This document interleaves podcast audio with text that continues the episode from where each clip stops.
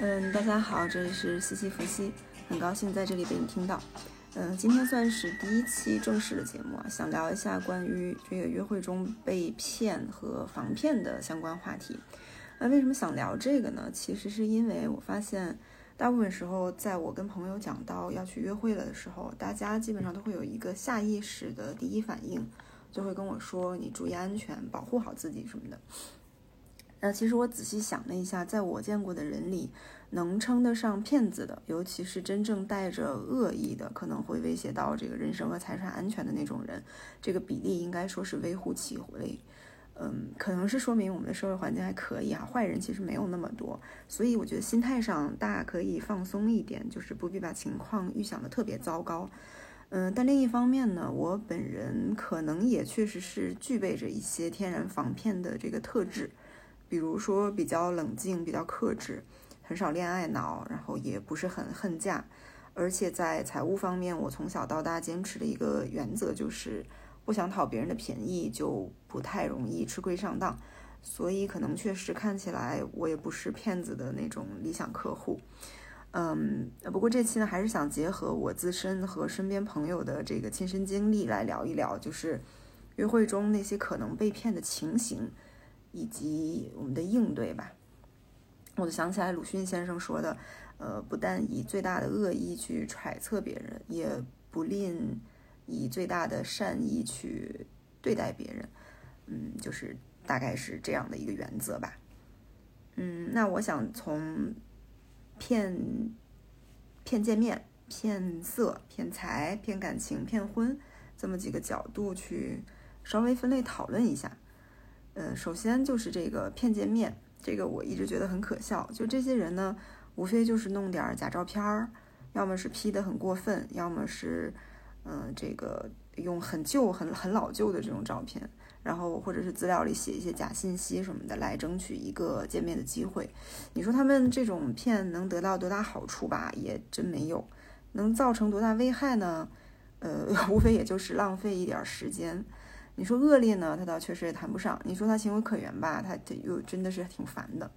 我见过的最多的最多的情况就是照片，呃，对，就是说男生其实也有很多照片。我本人其实不太看脸，所以男生五官长啥样我并不是特别在意。但看到那种照片的时候，还是会觉得有那么一点不爽。尤其很多人他不是五官的问题，他是整个人的气质或者那个形象跟照片上。就实在是差太多了，嗯，我觉得最常见的还是说男生会用好多年前，甚至可能十几年前，比如自己上学的时候的一些照片去当资料照。嗯，我见过最夸张的真人，可能得比照片胖个三四十斤吧，或者有的比照片看起来老十几岁，可能头发已经没了什么的。然后我还发现一个很神奇的点啊，就是在这些就是这种见了面的男生里，嗯。有很大一部分都会抱怨，说自己曾曾经遇到过照片啊，说当时见面多么多么失望，什么特别想扭头就走什么的。然后很多人可能本来是想计划去吃一个稍微好点的东西，看到照片都会说那就选一个便宜的什么的。我一般这种时候就是笑笑不说话。我其实就特别想问说，大哥，你不觉得自己也是个照片吗？人家是用的十级磨皮，你是用的十年前的古董照，就谁也别嫌弃谁了好吗？嗯，那就另外一种呢，就是那种资料瞎填的，嗯，比如写个假年龄啊、假学历，或者瞎写一个学校，呃，或者说他的工作家乡什么的，就是乱填。嗯，还有一些呢是故意遗漏一些比较重大的信息，比如说他是离异的，或者是甚至有娃的状态。嗯，这些方面呢，嗯，分人吧，看介不介意。我自己不是特别介意这个，但是我是觉得如果有人很介意的话。嗯，这种故意放早见面的再说的话，可能确实是不大好。所以，如果你本身是比较介意一些，呃，一些信息的话，我觉得不妨就是你再问他一遍，在资料之外之外再去问他一遍。呃，通常情况下，大家是不会说又故意去说一遍假信息来故意骗人的。呃，然后我遇到过最离谱的一个事儿啊，我要讲一下是。我同学给我介绍的一个老乡，呃，说是他们一起开过几次会，觉得人不错，年龄也合适吧，想介绍给我试试看。我跟这个人当时聊了一周多去见的面，聊天的过程里面，他还经常给我发一些照片啊、视频什么的。嗯，我我当时没感觉到任何异常，但我见面那天吧，一进饭店，他已经坐在那儿了，我就感觉好像有点不对。我大概观察了两三分钟，我就感觉到他好像有一只胳膊不太对劲。呃，我虽然很疑惑，但是我没有好意思直问。然后我有我有很明显的感觉到他是在各种去故意掩饰这个这个情况。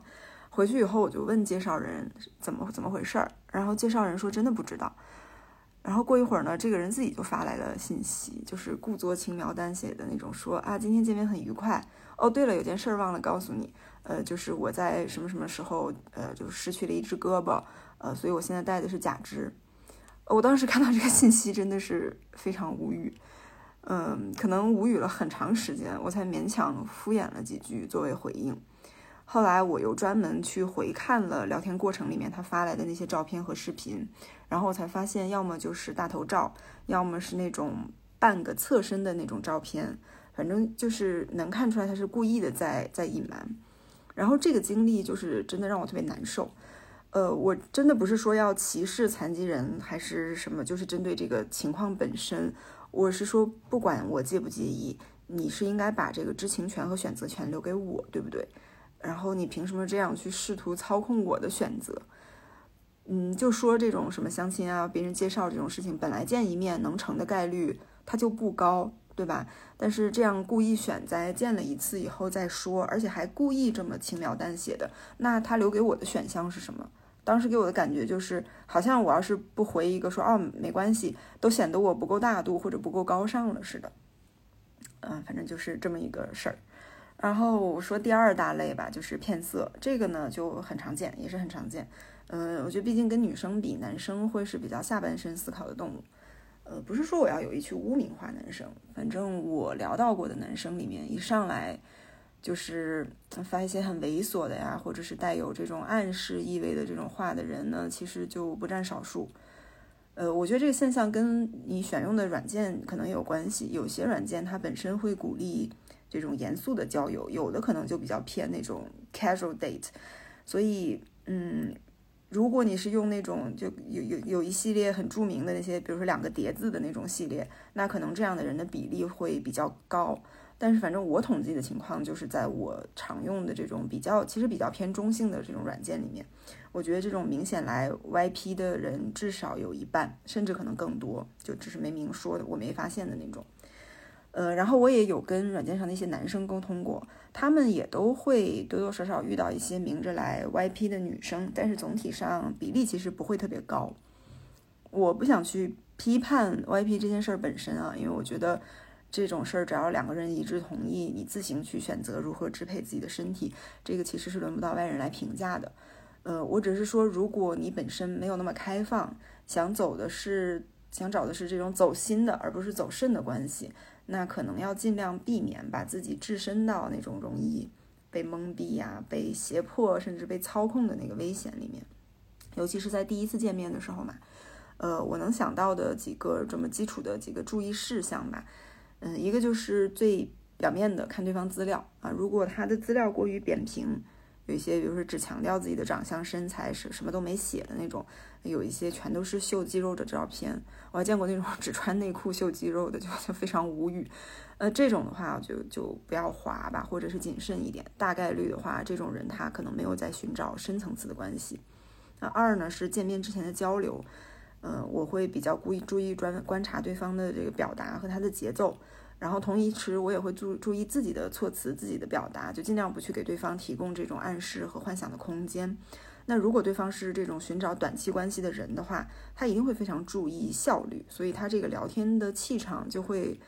嗯，怎么说，既浅薄又急躁，而且一般会充满试探性，就是话里话外他会表达很多，比如对外形的迷恋啊。或者讨论一些听起来很男性凝视的内容，或者讨论一些什么负责不负责的问题，嗯，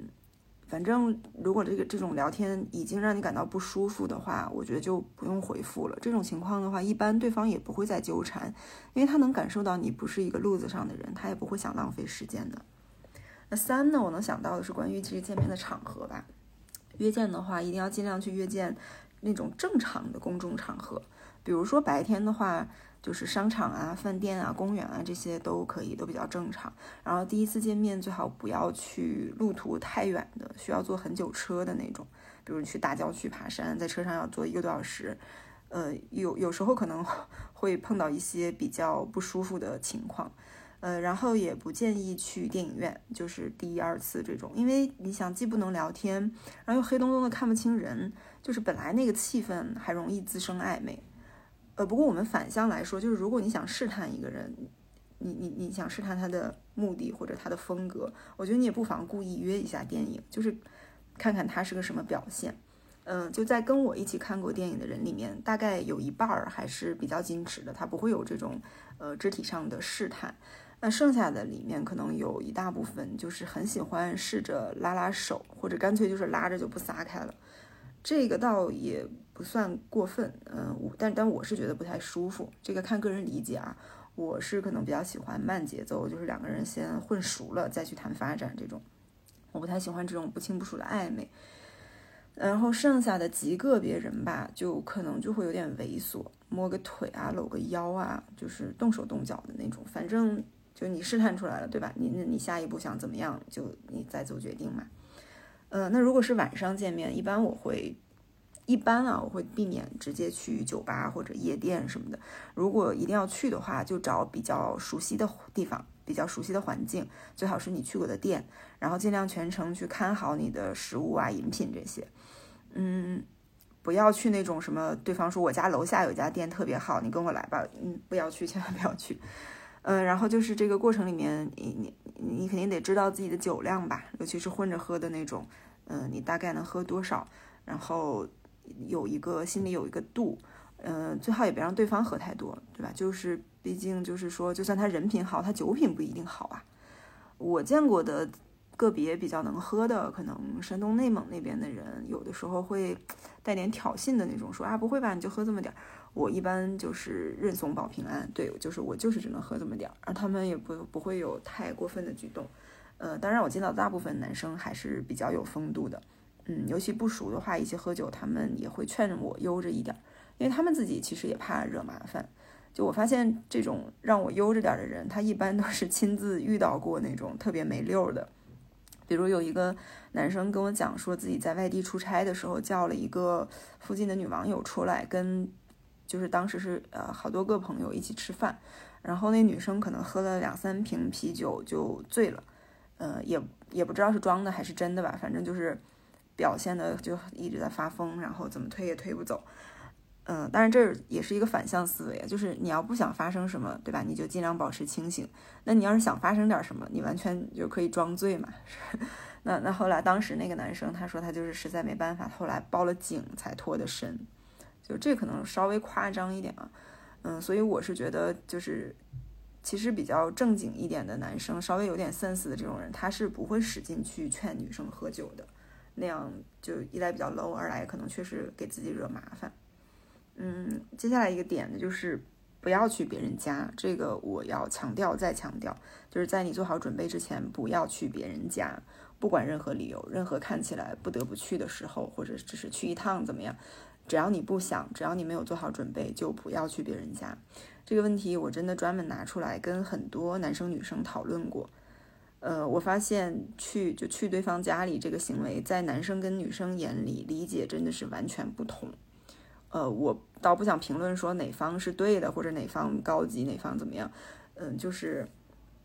也不是说你去了就一定百分之百怎么样，但是就是说这个概率。只要你一个女生去男生的家里，男生就会想发生点什么，这个概率之高，他可能比酒吧还要高十倍、二十倍。呃，你说你既没有做好准备，又不是那种说情商特别高、特别圆滑的人的话，那就真的很容易把关系搞得非常的尴尬。所以我是建议在关系到位之前，就干脆就不要去。我这是想列举几个我能想到的，或者是我见过的例子，就什么场景下对方会让你去家里。一般其实他不会特别明说，就是你你你跟我去我家吧，他他也知道这个成功率不高，然后他们可能会有意无意的找一些借口什么的，比如说，哎，你们都已经在外面见面了，他说，哎，他得回去拿一个什么东西，或者去放一个什么重要的东西，然后让你跟着去一趟，啊，比如他说啊天气不好，那个也没什么地方去，要不然就去我家看电影吧，或者说啊我做饭特别好吃，我做饭给你吃吧，嗯，或者我家有什么那个什么好的特别好的设备，你跟我去来我家打游戏吧，啊我给你我带你去看看我的一个什么什么好东西，反正就是嗯不管类似什么样的借口，嗯我还是觉得不要去，因为如果真的你去了，嗯。他想推进点什么，你又不想，你拒绝以后，他能礼貌接受，那都算是好的。就有的人他真的是会气急败坏，呃，会说一些 很不好听的话，嗯，什么来都来了，装什么清纯啊，什么之类的吧，嗯，然后我之前还有了解到过是朋友的男朋友，呃，他们的这个一种想法啊，是觉得说。嗯，你都答应来我家了，并且呢，你已经答应发生了点什么？那这种人呢，嗯，比如说怎么能做老婆呢？啊，怎么能做女朋友呢？他都这么轻浮了，就这种直男癌言论，我真的见过很多次。我我我自己听到其实是非常不舒服的。所以，嗯，尤其是对于那种女生觉得说。呃，我是为了他的面子，为了他高兴，为了不要惹他不高兴，我是在顺着他的意来，但最后还要去背一个这样莫名其妙的这种 slut shame，我觉得真的就没有必要吧。嗯，所以还是以自己的心意为主。呃，说到哪里？第四点吧。嗯，第四点呢，就是永远记得在任何情况下，你都有说不的权利，权利。嗯，就是因为有一些人，就像我们说，在前面的这个沟通交流里什么的，你也没看出来什么，然后你也是在正常的时间、正常的场合去约见，但是呢，他一见面呢，他还是那种就像就像个动物似的，就管不住自己的手脚啊，动手动脚的，甚至还要动动嘴的，这种我觉得真的就是不高兴的话，站起来直接走就行，没有必要废话，因为这是一个基本的尊重的问题嘛。我之前有见过一个人，他是可能高中还是大学开始在国外待了很多年。呃，我当时第二次跟这个人见面，他一直要求要坐在我的旁边。呃，我说我我开始不同意嘛，他说为什么？我说觉得不舒服，坐过来的话你也不方便说话，而且我觉得也没那么熟。但他后来呢，就直接强行坐了过来，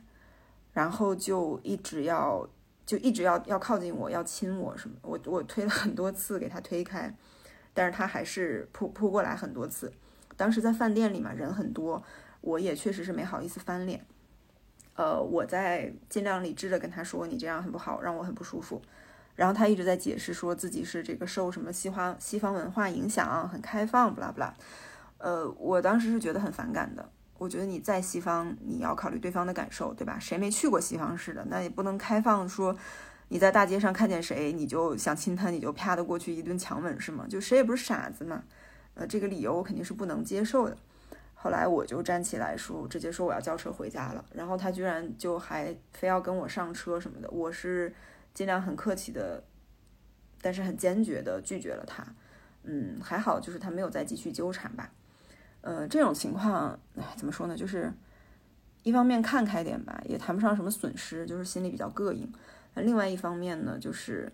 呃，是我小时候看过的一个文章的标题，我印象很深。呃，叫做用微笑制止淫笑基本无效。嗯，我觉得好像确实是这样，算是一个小的经验教训吧。呃，第三大类吧，我们说到这个骗的话，骗财，嗯，就是比如说我们常听说的，呃，杀猪盘啊，什么卖茶叶呀，还有一些呃饭托、酒托、夜店托这种。嗯，这些其实都去看看网上的案例呀、新闻报道什么的，这些骗术基本上是一览无遗的。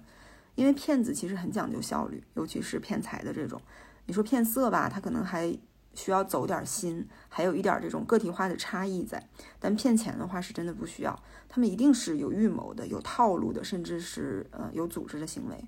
嗯，只要是有规律的话，那其实很容易识别嘛。我自己倒是没有太遇到过这种明着来骗钱的啊，也也可能可可能我看起来没钱，嗯，但是我有朋友的朋友遇到过这种。他那个例子其实特别傻，他是在一个学英语的网站上，呃，加了那么个人，聊着聊着呢，熟了以后呢，其其实就很短的时间，这个男生就说爱上他了啊，要来中国找他。而这个男生的人设就是一个那种国外的很很高帅的一个教授。嗯，然后来之前就找点什么借口吧，说暂时人过不来，要把行李先寄过来，然后呢就顺便直播在那个所谓的什么机场啊，还是免税店吧，买了很多这种贵重的礼物，就是这种加引号的贵重，也看不出来是一些什么嗯没有牌子的珠宝啊、包包什么之类的。这女生当时就就信了，还特别犹豫啊，怎么办？说那个她要花这么多钱，那个呃呃会不会让她太破费什么的？这个。当局者迷嘛，我们外人其实当时一眼就已经看出来肯定是有问题的，嗯，所以后来就是果然没过几天吧，这个所谓的跨国包裹就在物流上就遇到了一些什么问题，好像是要让这个女生去补邮费还是补关税什么的吧，然后这女生才有点恍然大悟，嗯，就是类似这样的案例，其实你去比如说知乎上你去搜的话，能看到成百上千的这样的帖子。嗯，我还有同事的朋友是人在国外，然后跟一个在香港的所谓在香港的人搞网恋，然后她这个男朋友说是搞什么期货交易吧，什么之类的，嗯，说是能帮这个女生挣钱，嗯，后来好像确实也是表面上挣了一些钱，然后又说出事儿了，可能要被抓，又需要钱摆平，啊，女生就又去帮了几次，然后这个人就假装说，呃，可能是被抓进这个香港的监狱了。然后就彻底断联了，呃，具体细节我不太清楚了。好像这个女生后来还托关系找了这个香港那边的警局的人，人家一查说根本就没这事儿啊。然后一听这细节，说你这就是典型杀猪盘嘛。然后这个女生也是才 幡然醒悟，可能是哭了很久吧，损失了不少钱。嗯，就就反正就类似这样的案例，我们总结一下的话，其实它会有一些特别明显的线索。首先，这些人他肯定是一个高富帅的人设。就说白了，一般就是咱们普通人配不上的那种，这样才容易上头嘛。然后一般多多少少他们都会有点这种海外背景，因为如果这个人设是放在内地的话，他不方便推辞见面嘛。然后呢，就是对，就是就是不见面，就是一般都是光在网上聊，因为他要真的见面的话，这人力成本还挺高的。就光在网上聊吧，他就能爱上，然后爱吧还能爱得死去活来的，反正就是专门呆这种恋爱脑，嗯。然后就是不管这个剧情怎么发展，但是一般这剧情都比较抓嘛。反正呢，总有那么一个环节，至少一个环节会涉及到付款，而且肯定不是三五百的这种小钱，就怎么也在几千几万的这样，甚至可能更多几十万。所以基本上能识别到这些特征的话，我觉得是骗局，就就肯定是骗局了，没什么可可犹豫的。然后至于说另外那种，就是酒托饭托这种。嗯，他无非就是假意说要跟你约酒约饭，然后故意把你领到一家某家店里面一顿推销，对吧？去进行一个比较大额的消费。但这种托的话，好像一般是女生，反正目前我只听说过有男生遇到。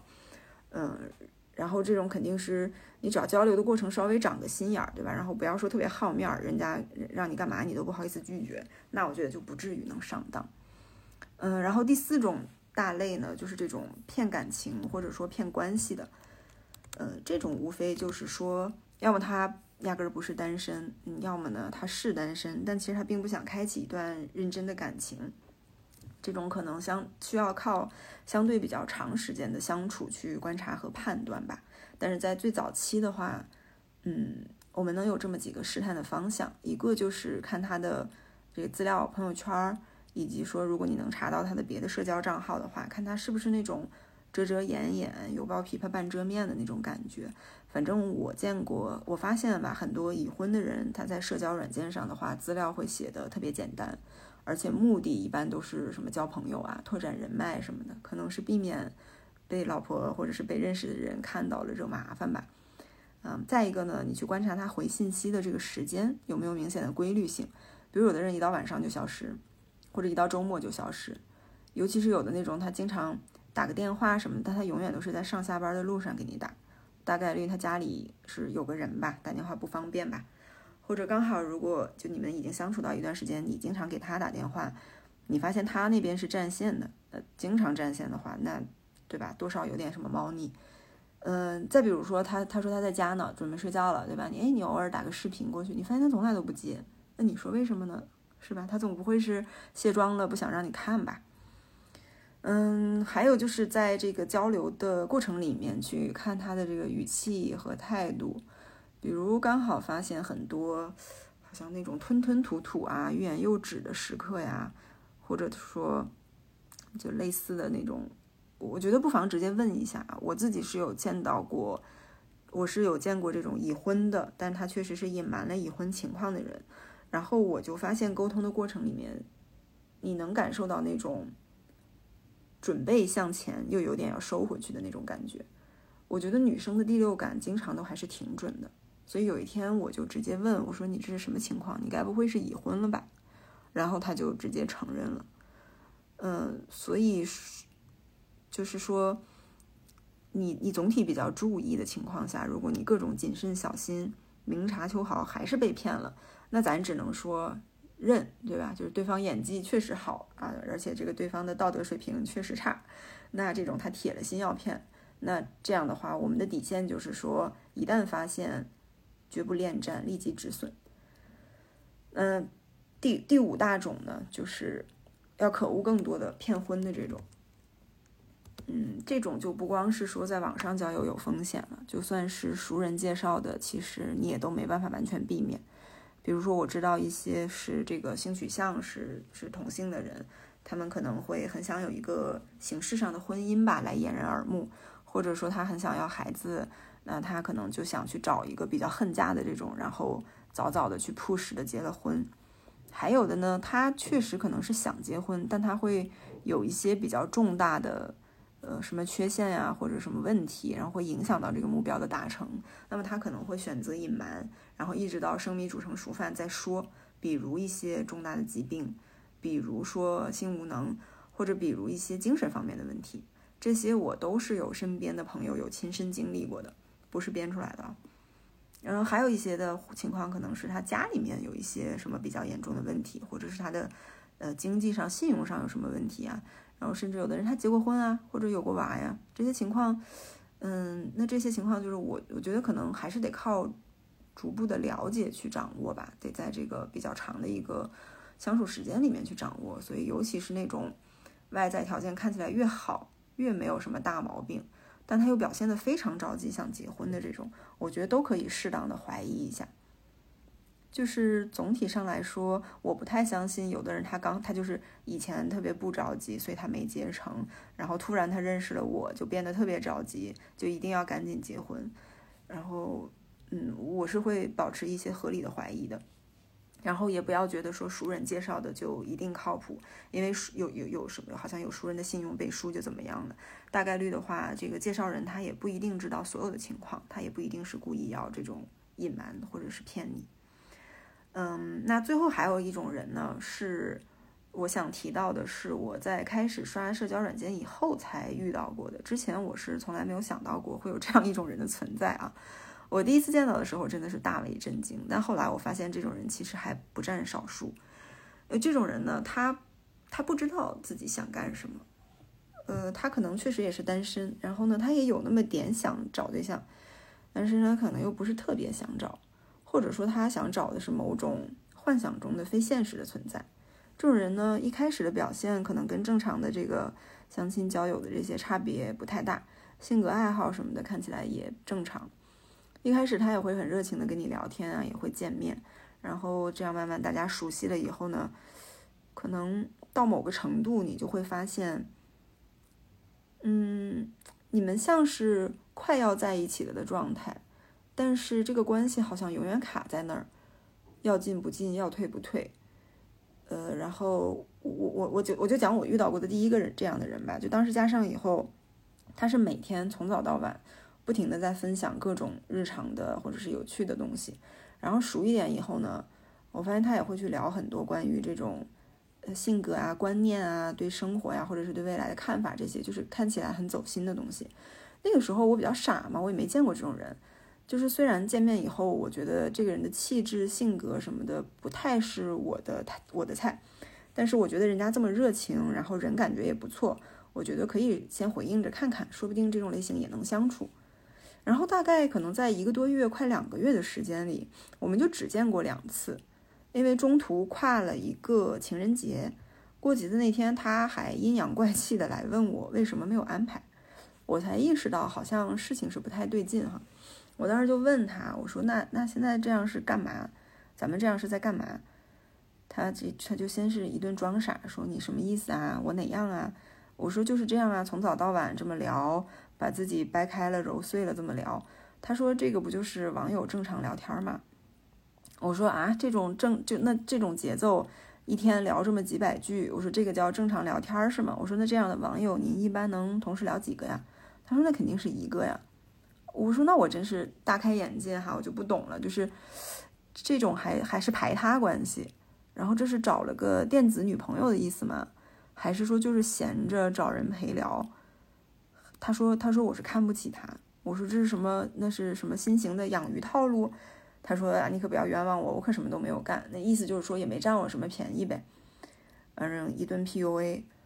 我当时真的就是那个好奇心已经完全超越了我的无语或者是愤怒，我是真的很想刨根问底的问清楚。我说我说你要是没有兴趣或者觉得聊得不好，对吧？你可以明说，我也没有说非要缠着你的意思。但是我真的不理解，就是两个成年人每天这样到底是在干嘛？都这么长时间了，关键他说这还聊得不好吗？那是什么超越天花板的存在？然后我我后我后来就是真的我就气笑了，无话可说。然后。我发现到第二天、第三天，他还在继续给我发。嗯，就这件事儿之后吧，我才有那么一个意识，是说，呃，原来林子大了，真的是什么样的人都有。就你感觉他在糊弄你，但你又说不上来他得到了什么。就他可以，他就可以这样，没有任何明确的意图或者目的。然后他的言行，比如他说的一些很暧昧的或者很怎么样的话，这些言行也不代表 anything，就是，嗯。我我不知道这种情况下，如果比如说你愿意投入更长的时间或者更多的感情，到最后能不能落个什么结果，我不知道啊。但是我是觉得太无聊了，就大家也不是初中生，就搞这种小暧昧或者当这种云备胎这种事情，我是真的没什么兴趣。所以我的建议是说，如果你没有你你你不是那种很闲，愿意愿意去陪着他去这么玩儿，这么看，这么这么这么这么等着看的话。我觉得就是，反正也是随时发现情况不对就随时撤退吧，及时止损。然后后来的话，我因为有了这么一次教训，就会稍微谨慎一点。嗯，就是不要让别人在认识初期的去时候去过多的去带动我的情绪。比如说，就是明明我很忙，然后他要从早聊到晚，我还要陪着他去聊，对吧？我觉得这样确实也没有什么必要。那后来。嗯，我就发现是说，如果有这种就是特别喜欢在网上联系，他不喜欢在现实中推进关系的这种，那我就会适时的去踩个刹车，就算了。这样的人我可能见过有五到十个吧，就不管中间这个经历是多长时间，反正一直到最后你都很难判断他到底是说对你不够满意，还是他没玩够他不甘心，还是说他有什么走不过去的过去啊。呃，或者他有什么心理的，甚至人格的障碍，嗯，反正我我是觉得，我就放弃去剖析他们，因为那是他们自己的课题。嗯，如果他们真的自己都不知道自己想要什么的话，你又怎么能去分析得清楚呢？然后他自己都没有想要去做点什么去改变他的这种状态的话，那你又何必就是花费耗费这个心力去，好像去去去帮他，对吧？然后我前两天在那个小红书上看到一个案例，呃，是一个女网友，她说认识了一个男生三三个多月了，他们只见过两次，见面的时候其实感觉还挺好的，然后升温很快，后来这个男生还让她做女朋友，她就答应了，然后她答应以后就发现再怎么叫这个男生就是叫不出来，就是就是不出门，然后两个人日常在线沟通还挺多的，这男生还经常抱怨说什么没人陪他吃饭，没人陪他玩，女生说那你叫我呀，你为什么不叫我？这男生说：“我不能一直见你。”女生说：“这个就很离谱，你你到底在干嘛？我不理解。”男生说：“大家都有事儿啊，也都很累，呃，想见了就见一面，不想见就算了呀。”呃，女女生说：“大家是谁？想见一面是指谁想见一面？”然后这女生吧，她就巴拉巴拉写小作文，然后特别长。那个男生呢，就各种敷衍，各种不正面回应。然后这女生都觉得算了，太生气了，我不想说了，就这样吧。然后这男生又问：“你晚上吃什么？”